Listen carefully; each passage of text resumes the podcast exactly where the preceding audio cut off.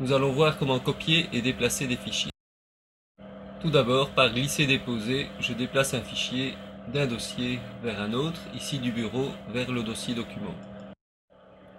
Remarquez que je peux annuler ce déplacement dans le menu édition du Finder.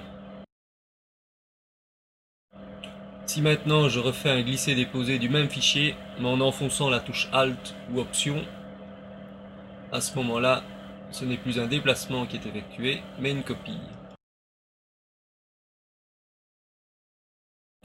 Par contre, un simple glisser-déposer du fichier vers un autre volume donnera à ce moment-là comme résultat également une copie.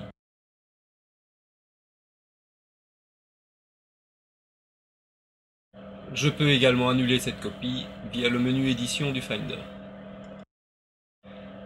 Si cette fois je veux effectuer un déplacement d'un volume à un autre, il me faut enfoncer en même temps la touche commande. Effectivement, dans ce cas, l'original a disparu. Annulons également ce déplacement.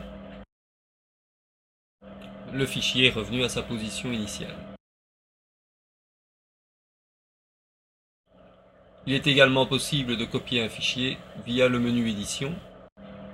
Je sélectionne le fichier et choisis copier dans le menu édition. Je sélectionne le lieu de destination et choisis enfin coller dans le menu édition. Voilà, le fichier a été dupliqué.